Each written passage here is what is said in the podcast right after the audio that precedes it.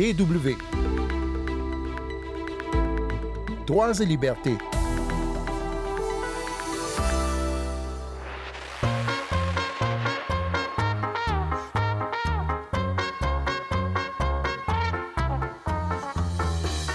La semaine dernière, vous avez dû l'entendre sur notre antenne, la MONUSCO, c'est-à-dire la mission des Nations Unies en République démocratique du Congo, a annoncé que huit de ses soldats et un officier stationnés à Beni, dans l'est du pays, avaient été sanctionnés. Ces hommes sont principalement soupçonnés d'avoir fréquenté des maisons closes alors que la prostitution est illégale en RDC. Ce comportement, considéré comme de l'exploitation sexuelle, va à l'encontre du Code de conduite des Nations Unies. Nous allons tenter de comprendre pourquoi ce genre de dérive se répète malgré les sanctions, comment s'explique aussi la vulnérabilité des femmes dans cette région de conflit qu'est le Nord Kivu, mais aussi et surtout comment aider les victimes à s'en sortir et comment prévenir les violences sexuelles? Sandrine Blanchard au micro, bonjour et bienvenue tout le monde.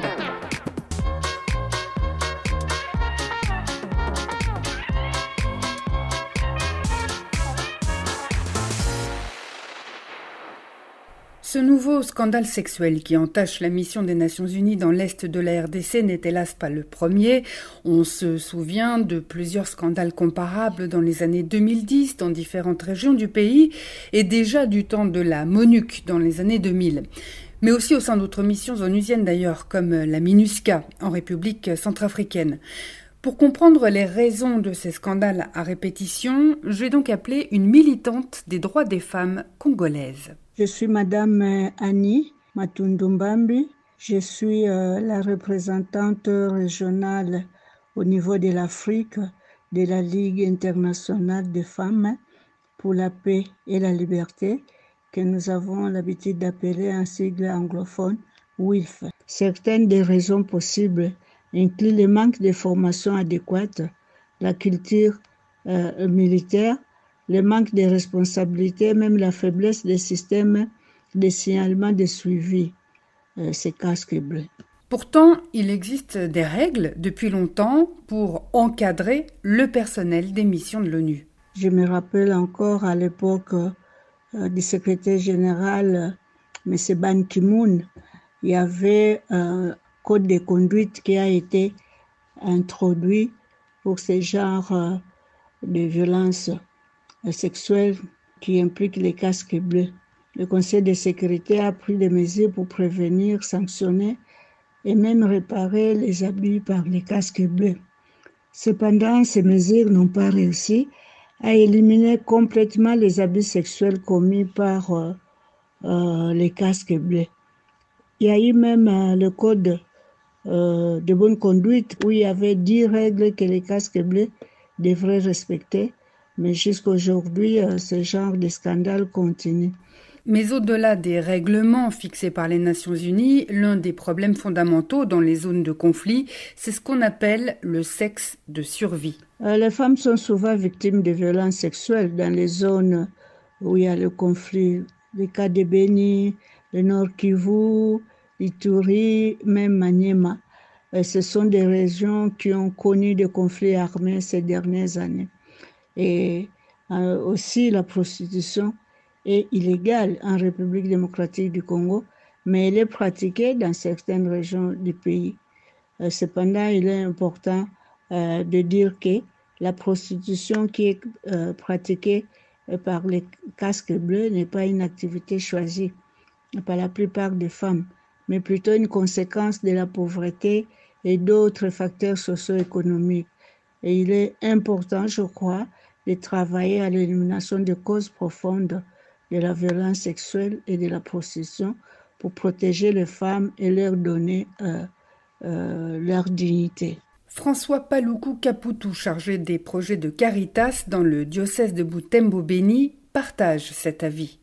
Cette situation des violences sexuelles faites aux femmes, c'est une situation qui vient davantage aggraver la situation humanitaire dans laquelle nous sommes ici dans la, partie est de, la République démocratique du Congo.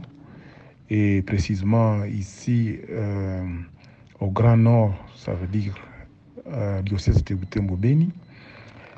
Euh, une zone qui est en proie à différents groupes armés, mais aussi donc la sécurité est très euh, grandissante dans cette zone.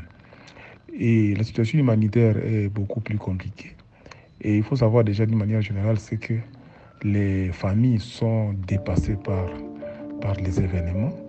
Et ceux qui sont beaucoup plus affectés par ces situations, euh, c'est des personnes plus vulnérables, c'est notamment les femmes et les enfants.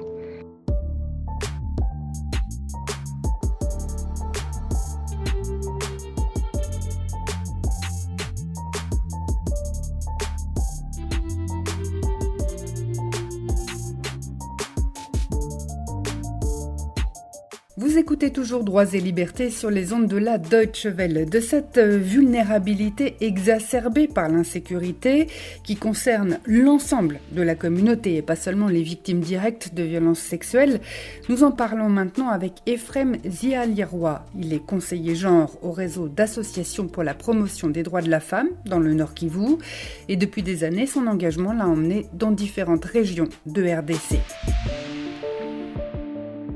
Les femmes sont vulnérables pour beaucoup de raisons. La première raison pour laquelle elles sont vulnérables, la guerre qui a duré plus d'une vingtaine d'années, une trentaine d'années, les femmes sont dans une situation de vulnérabilité.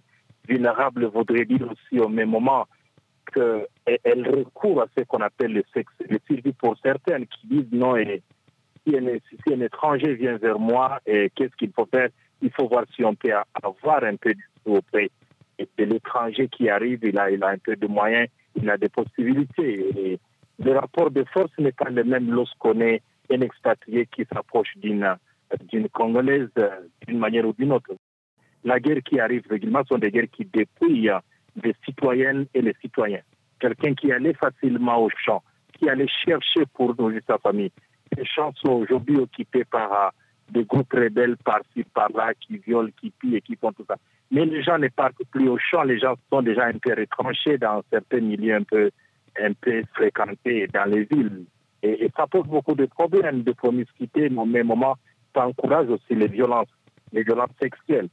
Qu'est-ce que peuvent faire des associations comme celle de votre réseau pour éviter que les femmes ne soient contraintes euh, à ça?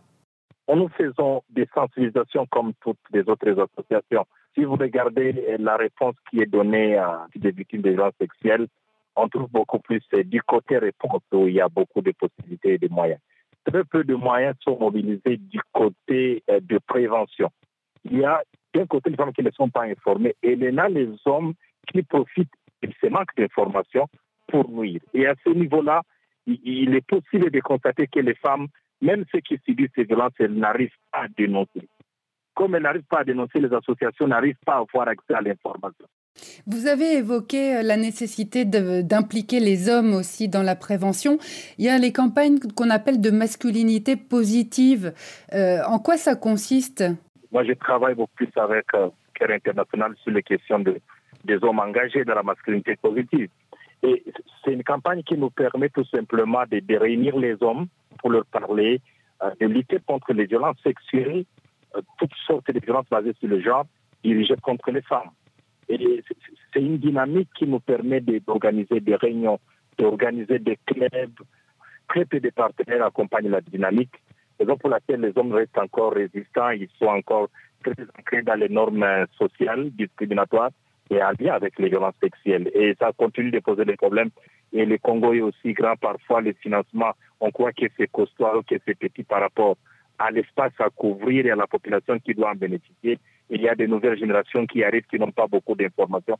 C'est une série de problèmes sur lesquels on doit travailler sur les longues durées et s'assurer que les services de l'État accompagnent aussi les partenaires à mettre en place un service sérieux et de qualité J'imagine que quand on, commence une campagne de sensibilisation dans un nouvel endroit, que les hommes n'ont jamais entendu parler de ça, euh, c'est une montagne qu'il faut franchir parce qu'il y a toutes les traditions, il y a toutes les habitudes. Euh, comment leur faire comprendre qu'ils ont intérêt à changer de comportement vis-à-vis des femmes? Sur la question de masculinité positive, ça fait recours à ce qu'on appelle les transformations des normes sociales. Et les normes sociales ne se transforment pas en six mois, ne se transforment pas peut-être en une année. Mais la majorité des projets qui viennent viennent dans les cadres purement humanitaires. Si c'est humanitaire, c'est rare de trouver un projet qui va au-delà d'une année. Et c'est ce qui fait que parfois les efforts que l'on injecte sont des efforts qui n'arrivent pas au bout. Quelqu'un qui a fait entrer dans sa tête que la femme ne, ne vaut rien pendant 30 ans, disons 40 ans.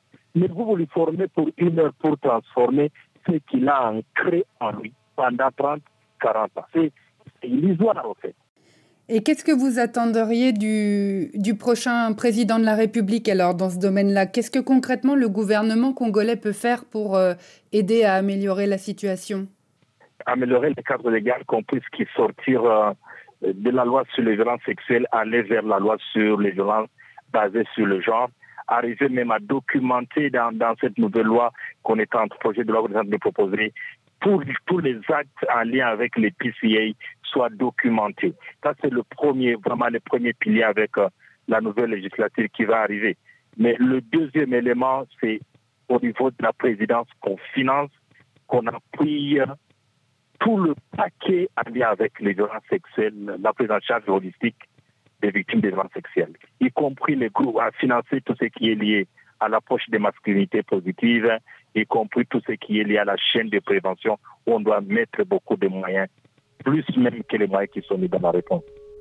Ben merci beaucoup pour toutes ces réponses. C'est moi qui vous remercie. C'est la fin de cette émission. Merci beaucoup à nos trois interlocuteurs. Annie Mwatundu Bambi, la représentante régionale Afrique de la Ligue internationale des femmes pour la paix et la liberté.